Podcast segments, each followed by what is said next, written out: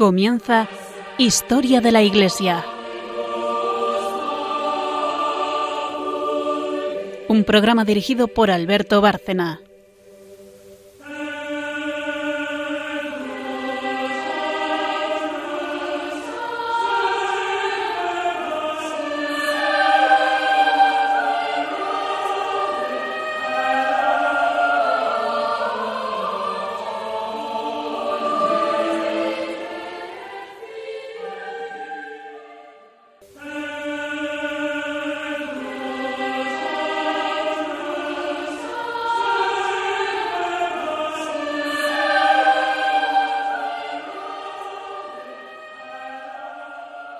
Buenas noches, oyentes de Radio María y de este programa Historia de la Iglesia.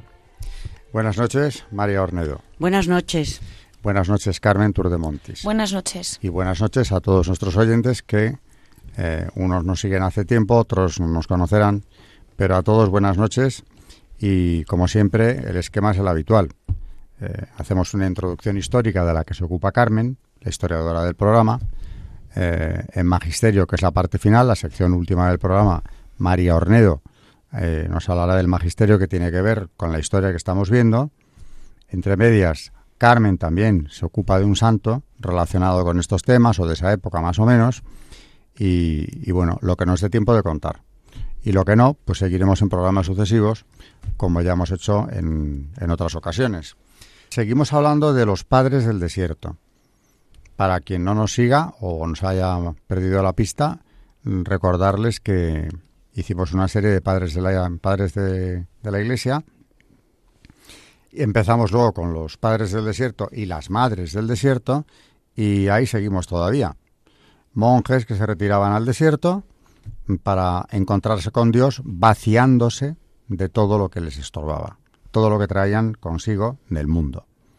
Porque, como he sabido, Cuanto más te vacías de ti mismo, más espacio le dejas a Dios para llenarte. Bueno, pues esto ya lo sabían aquellos hombres de los siglos quinto, sexto.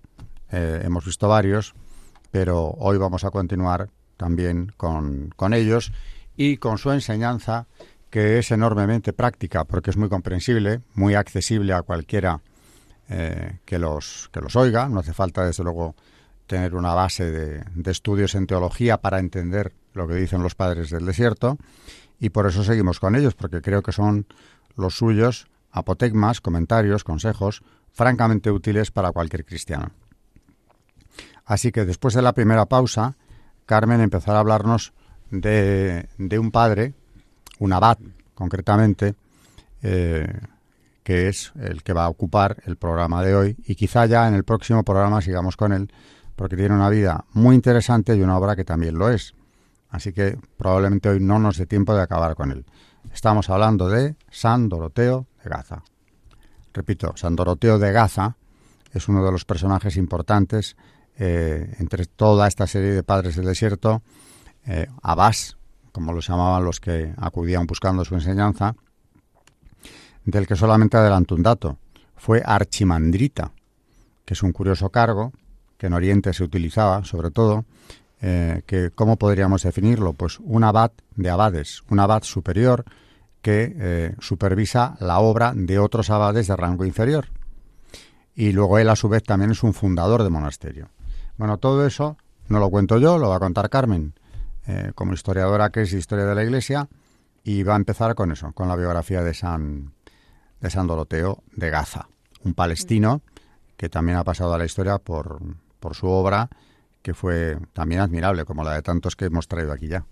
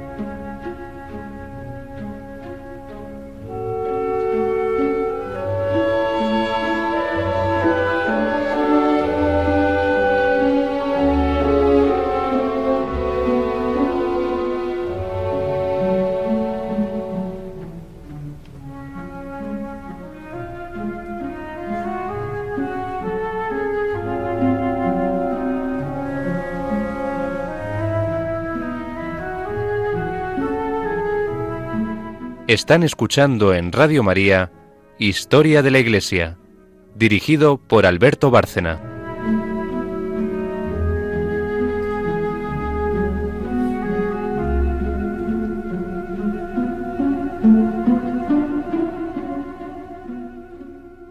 Pues como decía Alberto, hoy vamos a hablar de San Doroteo de Gaza, que es entre, entre los muchos santos de este nombre el que goza de mayor reputación. Nació en Palestina a finales del siglo VI y se hizo proverbial la aversión que sintió por las letras y por cualquier género de estudio durante su niñez y juventud. Pero habiendo ingresado en calidad de hermano, llegó, al eh, llegó a ser abad en el monasterio de San Seridio, situado en el torrente entre Gaza y Ascarón. Y se puso, antes de ello, bajo la dirección del monje Juan, llamado el profeta, y de San Barsanufio. Fue tan grande el amor que le hicieron sentir estos dos maestros por el estudio, que acabó siendo este su, mayor pasión. Pero no prosperó solo en la sabiduría, sino también en virtud. Siendo su misión en el monasterio cuidar a los monjes ancianos y enfermos, tuvo la mejor ocasión de practicar con ellos una exquisita caridad cristiana.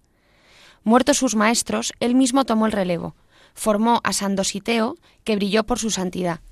Fundó el monasterio situado entre Gaza y Mahuma, del que fue abad, escribió un tratado ascético dedicado a la vida monástica, que se conserva en versión griega y latina. Murió en el primer tercio del siglo VII. Los doroteos cuentan con las siguientes fechas de celebración de su onomástica. El 9 de septiembre coinciden cuatro santos de este nombre. El 12 y el 28 de marzo se celebran otros dos. San Doroteo Ermitaño, en Italia, santo muy venerado por sus milagros, se celebra el 15 de mayo. Los días 20 y 23 de octubre se celebran dos santos mártires. Eh, vamos a continuar un poco hablando de él y em, eh, vamos a citar eh, algunas cartas, algunas mm, citas de, escritos de San Doroteo para ver un poco cómo fue su vida y un poco hacernos una idea de su pensamiento. Dice Doroteo. Imagina que el mundo es un círculo, que el centro es Dios y que los radios son las diferentes maneras de vivir de los hombres. Cuando marchan hacia el centro del círculo, se aproximan unos a otros al mismo tiempo que a Dios. Cuanto más se aproximan a Dios, más se acercan los unos a los otros, y cuanto más se acercan a los demás, más se aproximan a Dios. Esto lo encontramos en eh, sus instrucciones eh, en, la página número 6. Como decíamos antes, eh, era de familia acomodada, muy cultivado, apasionado por la lectura hasta el punto de llevar su biblioteca al monasterio, y entra de joven en la comunidad de Abad Seridos, cerca de Gaza, en Palestina. Como decíamos también, se convierte en el hijo espiritual de Barsanufe y de Juan, dos contemplativos conocidos por la profundidad de sus intercambios epistolares. Los grandes ancianos, como se les llama en la tradición monástica, moderan su deseo absoluto de contemplación y le proponen construir un hospital para los monjes enfermos y ancianos. Esta experiencia le lleva poco a poco a dejar sus propiedades, sus libros, sus vestidos, y llega a ser el jefe de los enfermeros del hospital construido a expensas de su familia. Su correspondencia con Barsanufe es célebre por el contrato pasado entre ambos. Barsanufe toma sobre él los pecados de Doroteo, con la condición de que Doroteo se abstenga del orgullo, de la murmuración y de las palabras inútiles. En un momento de duda en que piensa dejar el monasterio, recibe la palabra de Barsanufe que lo iluminará. Le dice, como el ancla de un navío, así será para ti la oración de quienes están aquí contigo. De esas dificultades nacerán una gran atracción por la vida común y la certeza de que la oración de los demás puede sostener una vocación para toda la vida. Doroteo recordará del acompañamiento lleno de delicadeza ofrecido por los dos ancianos, cuando después de su muerte funda él mismo su propia comunidad, a pocos kilómetros de su primer monasterio. Redacta para aquellos que se unen a él las instrucciones, de la que hemos leído eh, una de ellas al principio, y que han llegado además hasta nosotros íntegras marcado por un realismo que no exige lo imposible, propone una vida hecha de renuncia apacible, sin excesos y resueltamente comunitaria. Para él, la comunidad forma un verdadero cuerpo, en que cada miembro ejerce una función particular. La soledad del monje no significa aislamiento. Escribe. Es preciso hacer lo que dice el abad Antonio. El bien que él veía en cada uno de los que le visitaban, lo recogía y lo guardaba. De éste la mansedumbre, de aquel la humildad, de otro el amor a la soledad. Así llegaba a tener en él las cualidades de cada uno. Es lo que nosotros debemos hacer también y para ello visitarnos unos a otros. Doroteo integra en la sabiduría del desierto amplios aportes de la sabiduría pagana. Insiste particularmente en el papel de la conciencia personal, chispa divina en todo hombre, y define la virtud del mismo modo que Aristóteles como el intermediario entre el exceso y la carestía. Ponen acento, por supuesto, en guardar los mandamientos, la única forma de, de llevar la gracia recibida en el bautismo a la raíz del mal en nosotros, en la apertura de corazón, a aquel que nos acompaña. Denuncia en particular el orgullo monástico, la competición ascética entre monjes, y pone la humildad en la cima de la vida espiritual. El consejo que da a sus monjes de resistir a las tentaciones sin crisparse, sino al contrario con calma y suavidad, permanece plenamente actual. En el momento en que muchos se sienten paralizados por el miedo o la duda, es preciso volver a oír cómo alentaba Doroteo, que decía En el momento de la prueba, permanece paciente, ora, y no busques dominar pensamientos que vienen del tentador a través de razonamientos humanos. El abad Poemen, consciente de ello, afirmaba que el consejo de no preocuparte por el mañana de Mateo 6:34 se dirige a alguien en tentación. Convencido de que es cierto, abandona tus propios pensamientos, por muy buenos que sean, y mantén firme la esperanza en Dios, que realiza infinitamente más que lo que pedimos o pensamos. Efesios 3:20. Bueno, pues eh, me parece desde luego la suya una biografía y un mensaje muy, muy positivos porque no pide lo imposible, pero sin embargo da una regla que se puede hacer, que se puede realizar y que perfecciona. Y yo destacaría eso que nos ha, que nos ha traído Carmen. Cuanto más nos unimos entre nosotros, más nos unimos a Dios. Cuanto más nos unimos a Dios, más lo hacemos entre nosotros. Está hablando, claro, de las comunidades monásticas. Eh, porque, claro, sería aberrante, incomprensible y absurdo que quienes se han retirado del mundo con un mismo objetivo, que es acercarse a Dios, resulta que entre ellos no tengan más que rencillas y disputas o se separen por mm, cosas que no tienen importancia, ¿no? Así que llamada a la unidad, eh, que es lo que Dios quiere en realidad para los monjes, pero lo quiere para todos, porque es una llamada, esa llamada a, la unidad con el prójimo, esa donación al prójimo, es una característica que tiene el ser humano que Dios ha puesto en él.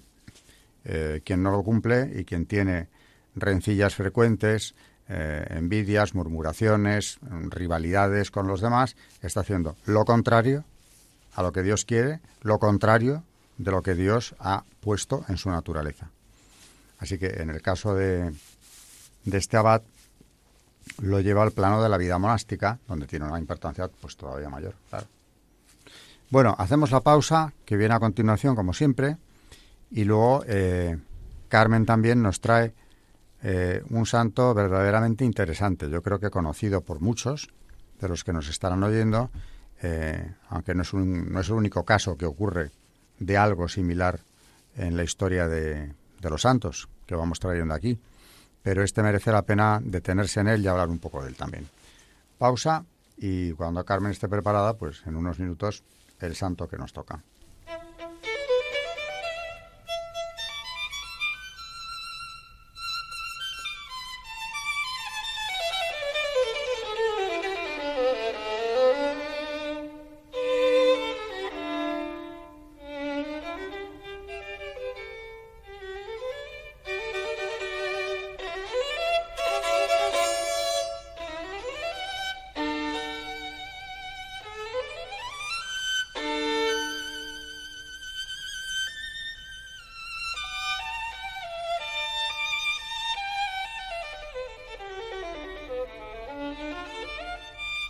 Están escuchando en Radio María Historia de la Iglesia, dirigido por Alberto Bárcena.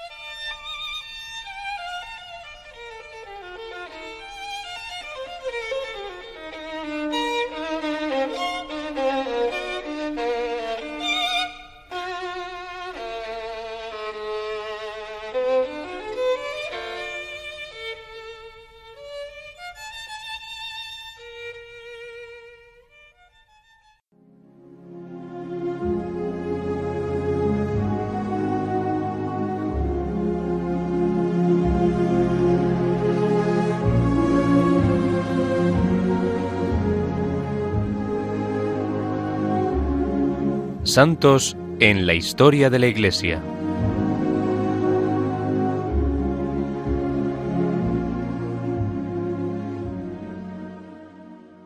Hoy vamos a hablar de San Genaro, que fue un obispo y mártir italiano. El santo del día es el santo del día 19 de septiembre y es el patrón de la ciudad de Nápoles. Es allí donde cada año ocurre un prodigio con su sangre que se licúa. Nació en Nápoles, en Italia, en la segunda mitad del siglo III. Fue electo obispo de Benevento, donde se desenvolvió en el apostolado, siendo muy amado por la comunidad cristiana. Hizo muchas obras de caridad a todos sin importar sus creencias. Pero cuando ya era anciano el emperador Galerio provocó una de las más grandes persecuciones contra los cristianos. En este contexto ocurrió el martirio de San Genaro. Él conocía a un diácono llamado Soso que guiaba a la comunidad cristiana de Miseno, que era un importante puerto romano. Soso fue encarcelado por el juez Dragonio, precónsul de la región de Campania, por las funciones religiosas que se celebraban sin importar la prohibición. Cuando Genaro se enteró del arresto de Soso, fue junto a, dos compañeros a llevarle aliento y ayuda a este y a los otros cristianos prisioneros. Cuando el juez le informó de su presencia entrometida, hizo arrestar a los tres, todos los que se quejaron también fueron arrestados.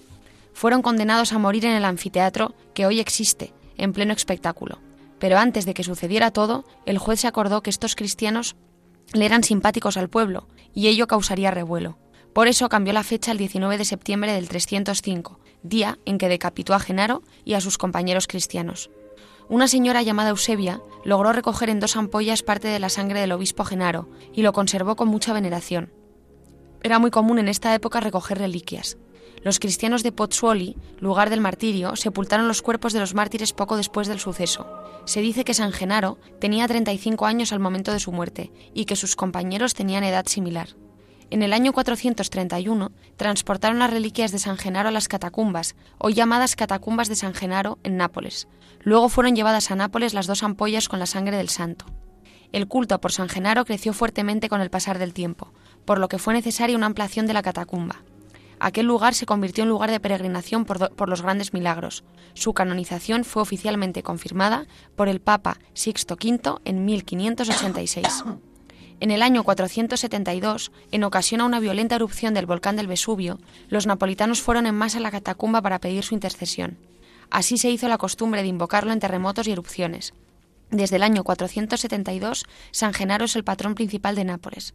Durante otra erupción en el 512, gracias a sus ayudas, fue construida una iglesia que a finales del siglo XIII se volvió la catedral, donde se encontraba su cráneo y su sangre.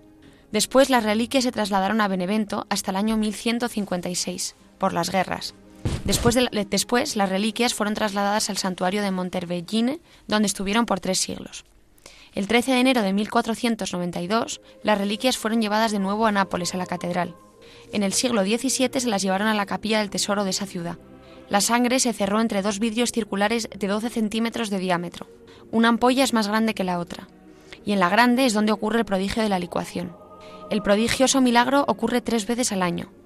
El primer sábado de mayo, donde después de las procesiones y oraciones ocurre la licuación de la sangre, que durante los otros días del año está seca. La segunda vez ocurre el 19 de septiembre, donde de nuevo ocurre el prodigio. Los fieles pueden acercarse y besar la reliquia. Se ve como la sangre fluye, y fluye moviéndose por el relicario. La tercera licuación se da el 16 de diciembre, en memoria de la desastrosa erupción del volcán Vesubio en el año 1613, donde la lava y la erupción pararon con la invocación del santo. Y continuamos hablando un poco de este milagro de la licuación, eh, que como decíamos vamos a contar pues, con más detalle todo lo que debíamos saber sobre este prodigio, que se realiza según la documentación citado por, un, por el medio italiano Familia Cristiana desde el año 1389. La sangre se conserva, como decíamos, en dos ampollas de vidrio eh, en la capilla del Tesoro de la Catedral de Nápoles. Eh, la Iglesia considera que el milagro sucede gracias a la dedicación y a la oración de los fieles.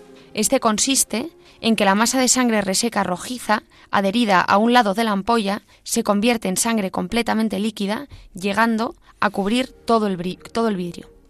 Como decíamos también, la sangre del santo se licúa tradicionalmente tres veces al año, una en recuerdo de la traslación de sus restos a Nápoles, en su fiesta litúrgica también el 19 de septiembre, y en el aniversario de su, de su intervención para evitar los efectos de una erupción del volcán Vesubio en 1631, que esto es el 16 de diciembre. Además, la, liquefacción puede durar días, eh, que a veces incluso son, a veces son horas, incluso días, Y eh, las ampollas, que conservan una masa sólida oscura, están en un relicario que es sostenido y girado por un sacerdote, que normalmente es el arzobispo de Nápoles, mientras el pueblo reza. Normalmente, después de un periodo que puede ir desde los dos minutos hasta una hora, la masa sólida se torna roja y empieza a burbujear. El relicario con las ampollas eh, permanece a la vista de los fieles durante ocho días, durante los cuales pueden besarlo mientras un sacerdote lo mueve para mostrar que la sangre sigue líquida. Después se coloca otra vez en la bóveda con llave, dentro, como decíamos, de la capilla del tesoro de la catedral. Con la exclamación El milagro ha sucedido, las personas caminan en orden y en dirección al altar para besar la reliquia y cantar el Te Deum en acción de gracias. También decir que no existe una explicación científica, ya que eh, en el pasado se han realizado numerosas investigaciones para encontrar una explicación científica que responda a la pregunta sobre cómo algo sólido puede llegar a licuarse repentinamente, pero ninguna ha sido satisfactoria hasta el momento. Por otro lado, también decir que no siempre ha ocurrido la licuefacción y, y los, los napolitanos toman este hecho, cuando no se licúa, como un augurio de desgracias no se ha licuado en septiembre de 1939, 40, 43, 73 y el año 80 y tampoco en diciembre del 2016. La reliquia también permaneció sólida el año en que Nápoles eligió un alcalde comunista, pero se licuó espontáneamente cuando el fallecido arzobispo de Nueva York, el cardenal Terence Cook, visitó el, el santuario de San Genaro en 1978. También en el año 2015, mientras el Papa Francisco daba algunos consejos a los religiosos, sacerdotes y seminaristas de Nápoles, la sangre se licuó nuevamente. La última vez que ocurrió la licuefacción ante un pontífice fue en 1848 con Pío IX. No había sucedido cuando Juan Pablo II y Benedicto XVI visitaron la ciudad en octubre de 1979 y en el mismo mes en 2007 respectivamente. Es decir, que la última vez que ocurrió fue con el Papa Francisco en el año 2015. Como nos ha dicho Carmen, eh, cuando no se produce eh, esa licuefacción de la sangre, es una señal de alarma, de que algo va a ocurrir eh, para que el pueblo de Dios se, se prevenga, rece, se prepare para lo que pueda ser, porque no, no podemos saber por qué no se ha licuado. Luego se puede ver o no. Pero hubo una fecha curiosa en la historia de, de San Genaro y es el año de 1723. Vamos a ver, para ponernos en un contexto histórico, estamos en pleno fenómeno de la Ilustración, un movimiento europeo que tiene su base sobre todo en Inglaterra y Francia, pero que en Italia tuvo también eh, círculos ilustrados muy fuertes y concretamente ahí, en la ciudad de Nápoles, eh, había un escritor, un filósofo, eh, un filósofo, como se autodenominaban todos ellos, los autores de la Ilustración, cuyo nombre era Ianone. Janone en España no es muy conocido, pero para cualquier estudioso de la ilustración, por supuesto, sí que lo es. Bueno, pues este, este autor italiano, en 1723, publica un libro que se titula Historia del Reino de Nápoles. Historia civil del Reino de Nápoles, donde eh, arremete con toda violencia contra el papado. Porque la ilustración, por más que tenga sus eh, luces y sombras y gente verdaderamente fascinada ante el fenómeno cultural que representa, que no es que no tenga aportaciones, que duda cabe, también tiene una cara oscura, terriblemente oscura, ¿no? que es el combate contra la fe. La ilustración española no es así, en ese, generalmente no es eh, no, tenemos autores impíos, es una ilustración más de políticos, eh, práctica, que es una de las características de la, de la ilustración, pero en Francia y en Italia igual, Janone, por ejemplo, en este caso, eh, hay un ataque a la fe sistemática. Janone está en línea con Voltaire, que se declaró abiertamente anticristiano. Y realmente cuando yo me dediqué a preparar este tema más a fondo para poderlo explicar en clase, comprendí que sobre todo a medida que avanzaba la ilustración, los autores ya no eran más que de dos grupos. La mayoría deístas, es decir, que no creen en el Dios de la revelación, sino en un ser brumoso, nebuloso, desconocido, que sí habrá sido el creador de todo esto, pero no es un Dios providente y por tanto no, no merece la pena ocuparse de él ni rezarle porque no se ocupa de nosotros. O deístas o ya al final incluso ateos. Bueno, ya no de momento en una actitud eh, más que anticlerical, violentamente anticlerical, eh, anticristiana, porque muchas veces la palabra anticlerical esconde anticristianismo, una lucha contra el cristianismo. En esta obra, que se hizo muy famosa en Europa, sobre todo fuera de Italia, lo que ataca es al papado y le hace responsable pues, de, casi todas las calamidades ocurridas en la península itálica y no digamos en el reino de Nápoles. Bueno, el impacto de este libro en la ciudad de Nápoles, donde él vivía y donde se publica, fue de tales proporciones que ese año, por cierto, no se produjo la liquefacción de la sangre de San Genaro. Y el pueblo unánimemente entendió que era por culpa de este autor, por culpa de este libro, que atacaba a la Iglesia en la cabeza de su eh, jefe, de su vicario, el vicario de Cristo, eh, que estaba siendo atacado no por la persona, sino por la institución en sí. Bueno, Giannone acabó siendo desterrado de Nápoles, tampoco se supuso un gran problema para él, porque el resto de ilustrados, que eran como una internacional europea, eh, anticristianos impíos, como se les llamaba entonces, lo acogió. Era muy admirado de Voltaire, el que, como digo, se declara anticristiano y escribe aquello de eh, écrase l'enfant, refiriéndose a la Iglesia. Así que, claro, Giannone, nada menos que en Nápoles, no creemos que esto sea un fenómeno exclusivamente parisino francés, en, en un lugar tan religioso, tan fervientemente católico como la ciudad de Nápoles, pues hubo un autor que atacó a la Iglesia abiertamente y ese año el prodigio de la sangre de San, de San Genaro precisamente no se produjo por ellos piensan que por eso. Y yo desde luego personalmente no lo descarto, porque ¿de qué podía estar avisando? Pues de que venían tiempos muy muy duros para la Iglesia. Era todavía en 1723, pero ya estaba en marcha el proceso que llevaría a la Revolución Francesa con todo lo que tuvo de persecución religiosa. Y ya a partir de ahí a un siglo XIX, donde pasó exactamente lo mismo, la persecución religiosa, eh, más o menos intensa según en qué momentos, en la unificación de Italia eso se ve con gran claridad. En definitiva, venían tiempos nuevos, la ilustración los estaba anunciando, y para los napolitanos este autor, que era su paisano, Giannone, eh, había dado un aldabonazo de que los tiempos iban a cambiar y ese fervor popular eh, y totalmente extendido en toda Italia iba a ir desapareciendo o amainándose con el tiempo. O sea que ese es un, caso curioso en el que he visto que ante la publicación de un libro que ataca a la Iglesia y que claro que anunciaba en el fondo si lo piensas eh, catástrofes importantes para un futuro inmediato y para un futuro largo de muy largo recorrido eh, no se produjo y, fijaos qué, qué, instinto, qué olfato el pueblo de Nápoles que dice, es por culpa de esta obra. Bueno, pues no era poco lo que venía. O sea que en este caso la advertencia, el pueblo la advirtió en el acto, es decir, la interpretó en el acto. ¿Era por eso? Pues otras calamidades no vinieron de forma inmediata. Luego sí podemos pensar que la publicación de semejante libro eh, causa esta reacción en la que el santo obispo de Benevento, mártir, avisa a, los italianos, a los napolitanos en concreto, de que vienen tiempos difíciles. Bueno, es un fenómeno, el de la... Por otro lado, lo que nos ha estado contando Carmen, yo creo que es de los fenómenos más asombrosos de toda la historia de la cristiandad. No es el único, y luego ya nos hablará en otro programa de, de uno similar que yo creo que conocemos algunos madrileños bastante. Pero este que tiene además cuatro días en los que se produce la liquefacción, coincidiendo con el traslado de los restos, con el santo de su festividad, etcétera, etcétera, es un caso especialísimo.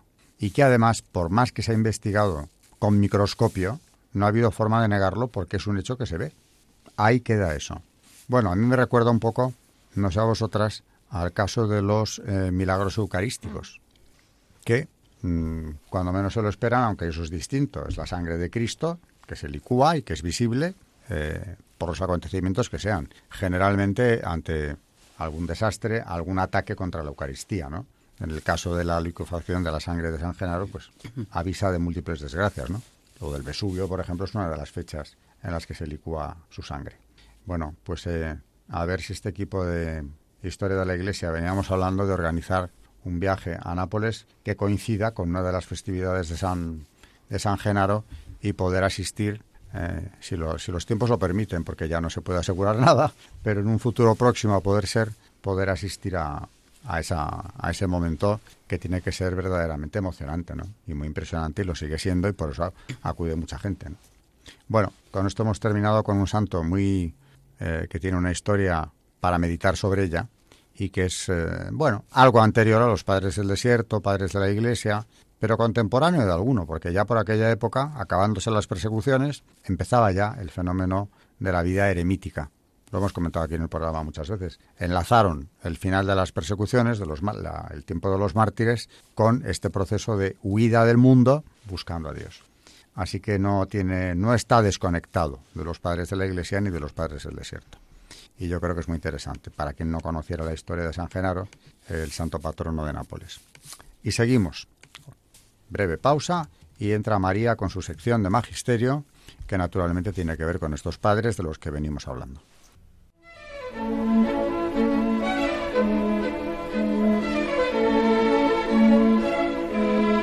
El Magisterio de la Iglesia.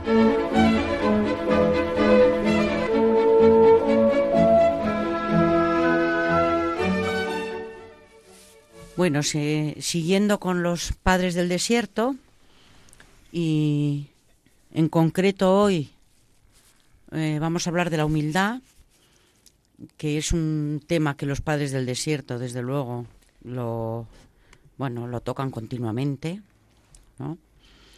En especial, hoy vamos a hablar de la humildad en San Doroteo de Gaza y también, para empezar, vamos a hablar de los apotegmas, eh, que los padres del desierto es su manera de comunicarse, ya vamos a refrescar que había muchas personas que se dirigían a los padres del desierto para preguntarles qué podían hacer con su vida, querían un consejo, iban al desierto y, ellos, bueno, con una pequeña frase normalmente, o un pequeño razonamiento, eh, algunas personas decían que les habían salvado su vida, solamente por el consejo que recibían de ellos, ¿no?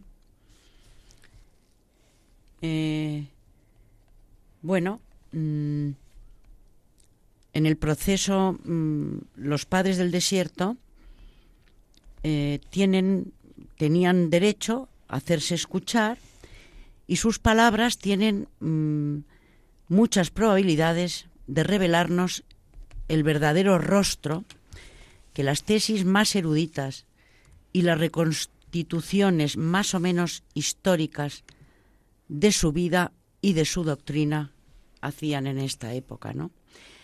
Nada reemplaza a este contacto directo con la fuente. Pero bueno, la fuente, al menos literaria, es cercana a su vida y mm, siempre que la abordemos como, como conviene, porque se trata de buscar en ella lo que más nos pueda dar, ¿no? hablamos de los apotegmas también mm, referente a los silencios que hay en ellos. El arzobispo de Alejandría, Teófilo, fue un día al encuentro del abad Pambo y esperó mucho tiempo en vano una palabra del anciano. Los hermanos presentes se creyeron en el deber de intervenir en favor del prelado. Di una palabra edificante a su excelencia y escucharon esta severa respuesta. Si no se edifica por mi silencio, tampoco se edificará por mis palabras. Es verdad que dicen que estos padres del, del, desierto respondían a veces de una manera muy contundente y a veces, pues no sé, de manera seca, etcétera, sobre todo. Iluminados por el Espíritu Santo. Estoy seguro de que esa frase haría pensar a quien, la a quien le estaba oyendo por algo, diría eso. Sí, sí. Muchos de los reproches dirigidos a los padres del desierto recaen más sobre sus silencios que por sus palabras. Se dice que Cristo no aparecía apenas en los apotegmas ni la Virgen María. También dicen que apenas se habla de contemplación, de amor de Dios, de vida sacramental, de liturgia, y que están totalmente ausentes en ellos las inquietudes apostólicas se podría consagrar una larga disertación a justificar cada uno de estos silencios. Pero es mejor decir simplemente que el argumento ex silencio es siempre delicado y discutible, y que en el caso de los apotegmas no es de recibo. Se trata, en efecto, de palabras aisladas, de propósitos fragmentarios en las que no cabe buscar una enseñanza completa de teología o de espiritualidad, y de los que no sabríamos sacar una exposición histórica de los orígenes del monaquismo ni una descripción acabada de la vida de los primeros monjes egipcios.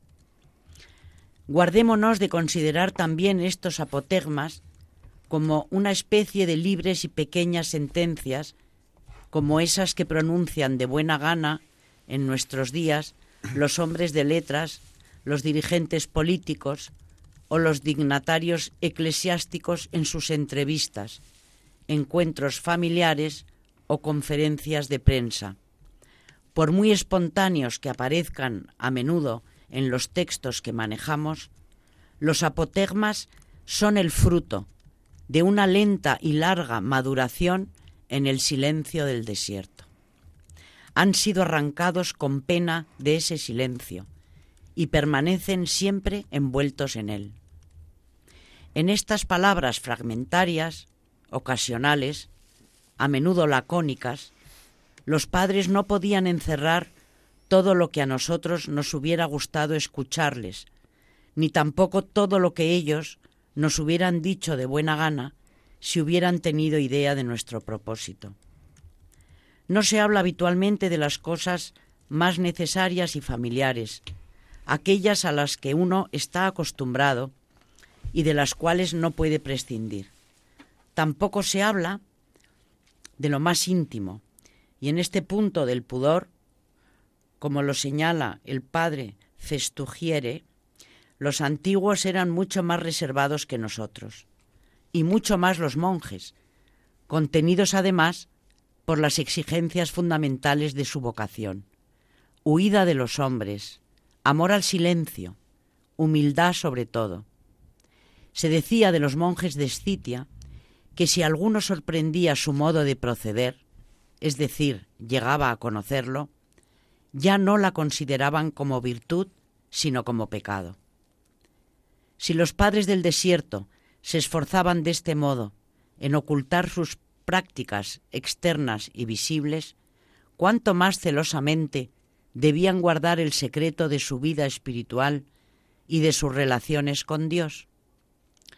Esto explica la tesis según la cual los héroes de los apotegmas se preocupaban casi exclusivamente de observancias materiales y mortificaciones corporales. Todo lo espiritual, por su misma naturaleza, se escapa a nuestra investigación, y los apotegmas no pueden más que dejarnos entrever las realidades de este mundo invisible en el cual vivían los padres. A veces un relámpago fugitivo es más revelador que olas de luz. Es muy cierto que la Santísima Virgen no es mencionada a menudo en los apotegmas, una sola vez en las colecciones antiguas, pero esta única mención nos abre perspectivas maravillosas. El abad José contó que el abad Isaac dijo, estaba un día sentado junto al abad Poemén y le vi ponerse en éxtasis. Como tenía mucha confianza con él, le hice una metanía y le pregunté, Dime, ¿dónde estabas? Él respondió embarazado, Mi pensamiento estaba allí donde Santa María, la Madre de Dios, lloraba junto a la cruz del Salvador. Y me gustaría mucho llorar siempre así. En lo que toca a la devoción de los monjes a Cristo, la simple palabra del abad Juan Colobos a la pecadora, ¿qué tienes que reprochar a Jesús para haber caído en esto? ¿No dice por sí sola más que muchos discursos? Y también esta palabra de otro anciano. Sin trabajo no se puede tener a Dios, pues Él ha sido crucificado por nosotros.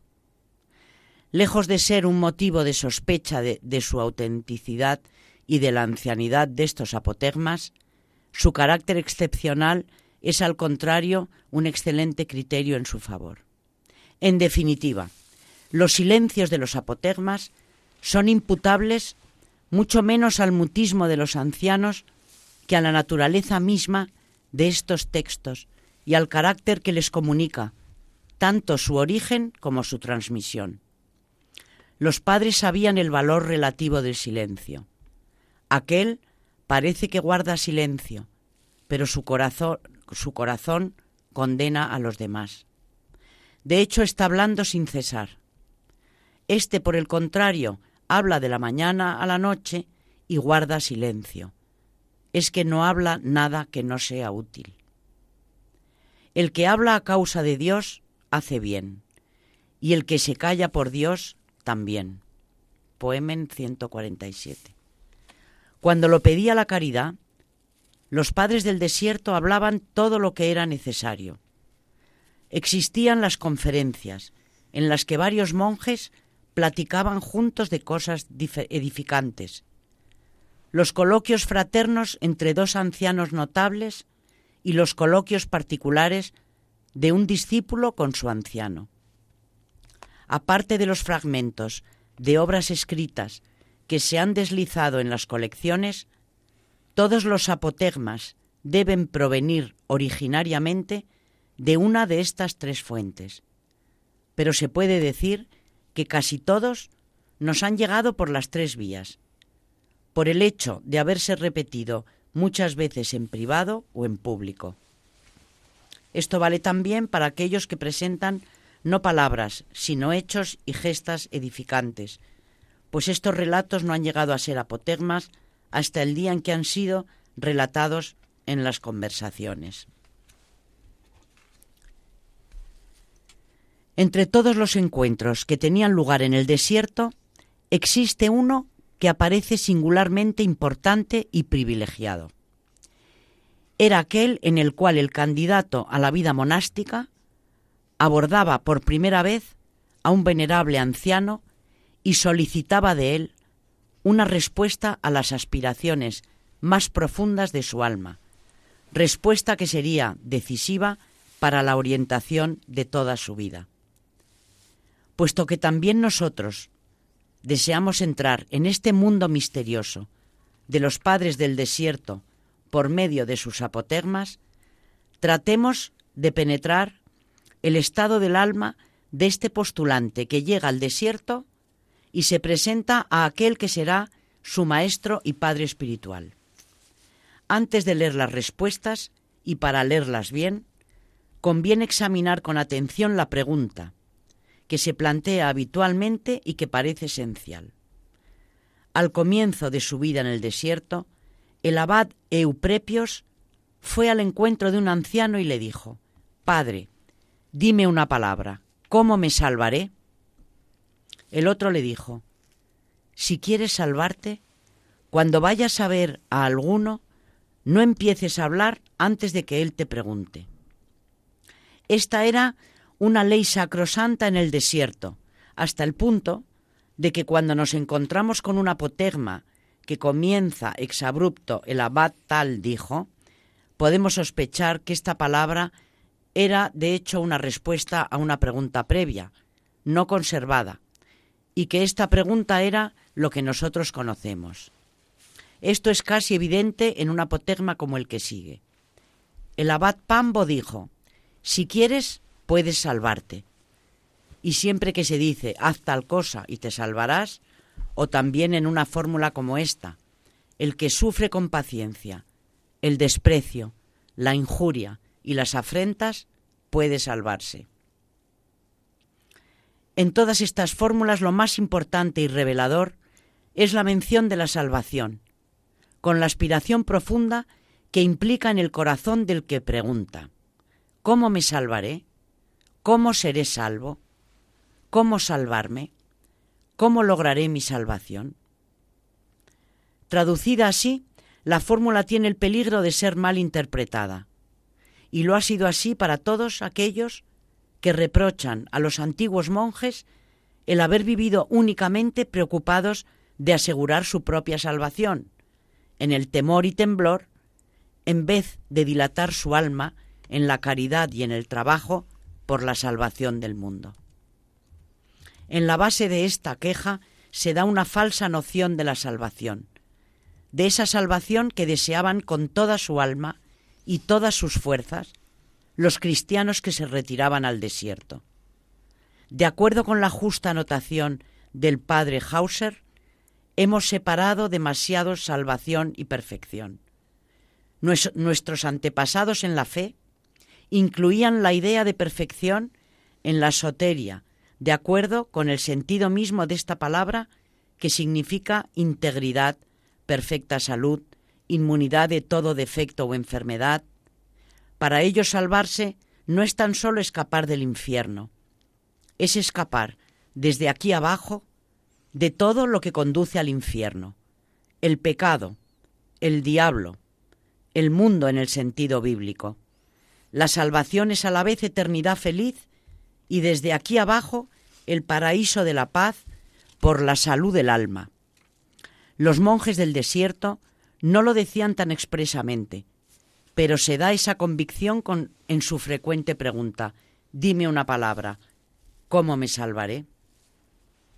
Hay, sin embargo, otra cosa en esta súplica.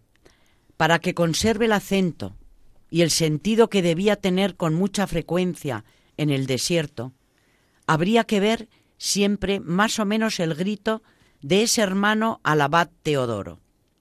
Dime una palabra, que perezco, que habría que traducir por échame una tabla de salvación, dame una palabra que sea para mí una tabla de salvación.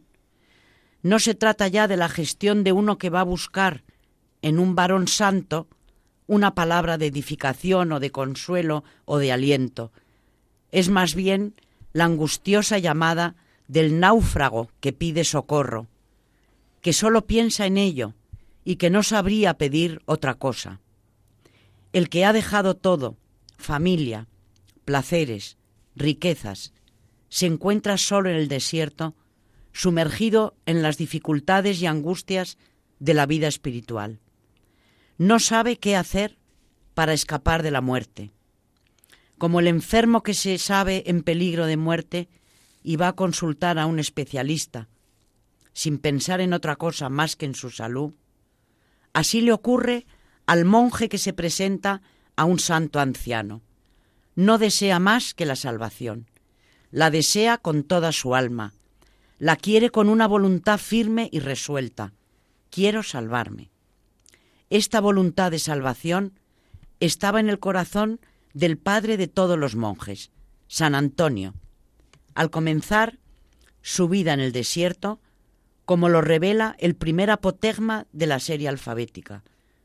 Dos siglos después, el joven Dositeo, que se presenta para ser admitido en el monasterio del abad Seridos, ignorando todo lo relativo a la vida monástica, no sabía decir más que una sola cosa, quiero salvarme. De hecho, no es necesario ser monje ni saber lo que es la vida monástica para desear salvarse. No sabríamos ser cristianos sin querer para sí lo primero de todo esta salvación, que Dios quiere para todos los hombres. Pero lo propio del monje es que no quiere otra cosa más que su salvación y que la quiere con todas sus fuerzas. Por eso los monjes en los apotegmas son llamados los que quieren salvarse, o sencillamente los que están en el camino de la salvación, los que están tratando de lograr su salvación, porque no hacen nada más. Ese es su único negocio, su oficio. Se podría decir que son los profesionales de la salvación. Preguntar a un anciano, dime cómo he de salvarme, tiene exactamente el mismo sentido que la pregunta que se encuentra también en los apotegmas, aunque más raramente, dime cómo llegar a ser monje. La salvación es el objetivo de todos los cristianos, pero la mayoría no es más que un objetivo lejano, el fin último perseguido indirectamente a través de múltiples fines inmediatos por caminos desviados. Para los monjes es el fin único, primero y último, deseado y buscado de la manera más inmediata, el fin a conseguir de la manera más rápida y más segura. Si deseas ardientemente la salvación, haz todo lo que te llevará a ella. Isidro sacerdote. Y se sobreentiende, no hagas más que esto, no hagas otra cosa. Todo el problema está en saber cuáles son estos medios aptos para llevar a la salvación y a guiar a ella lo más directamente y con la más seguridad. El cristiano que se retira al desierto y que quiere consultar a un anciano, no se pregunta si hay que perseguir o no la salvación. Tampoco duda de la posibilidad de alcanzarla. Quiere tan solo conocer el camino real de la salvación, es decir, el camino más corto, el más directo y el más seguro para llegar al fin.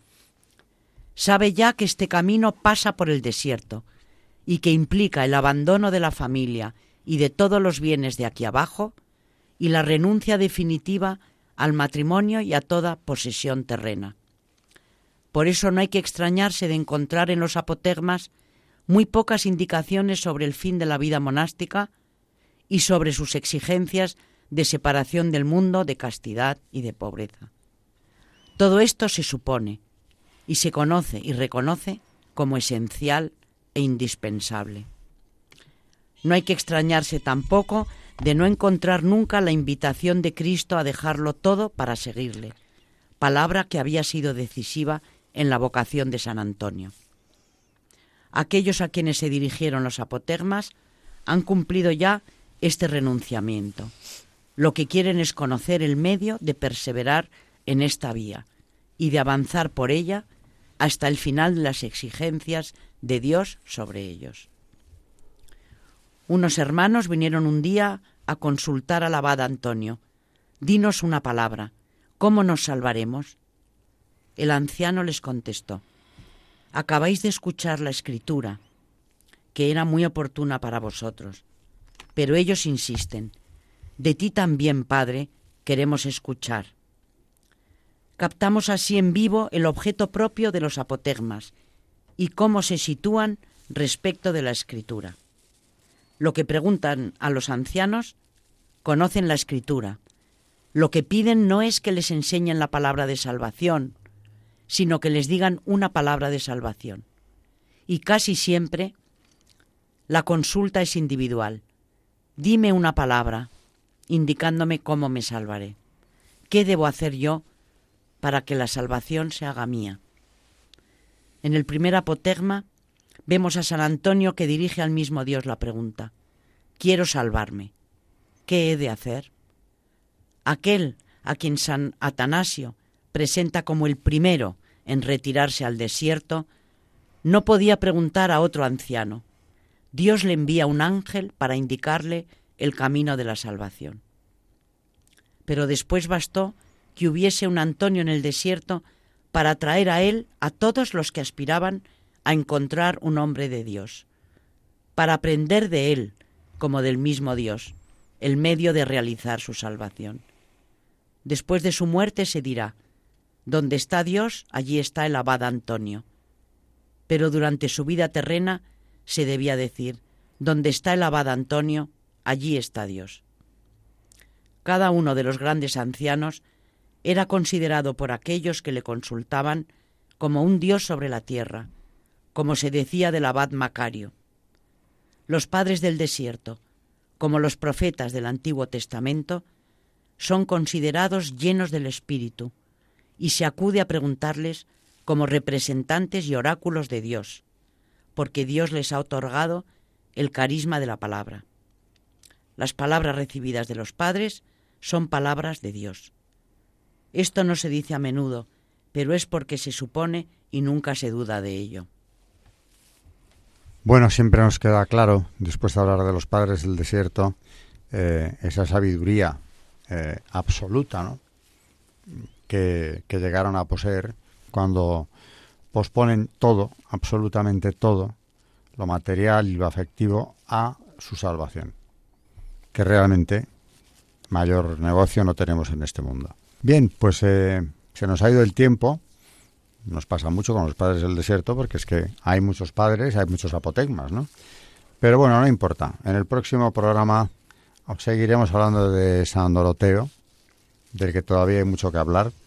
Seguiremos hablando de la obra de San Doroteo. Y a mí me gustaría que María también, si tiene tiempo, nos hable de unas homilías, es muy breve, de un santo que ha traído aquí, de su obra, de Macario el Grande. Nuestros seguidores habituales ya le conocen, hemos hablado de él bastante.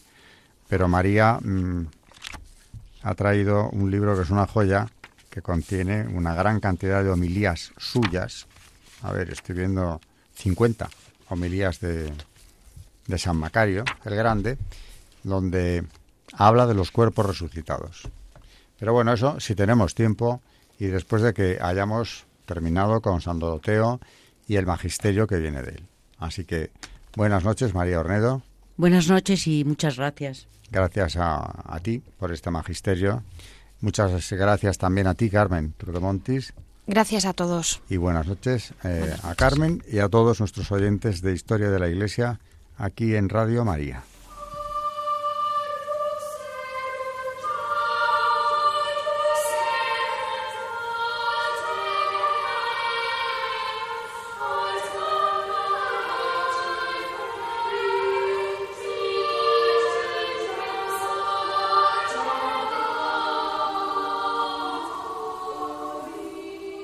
Han escuchado Historia de la Iglesia, un espacio dirigido por Alberto Bárcena.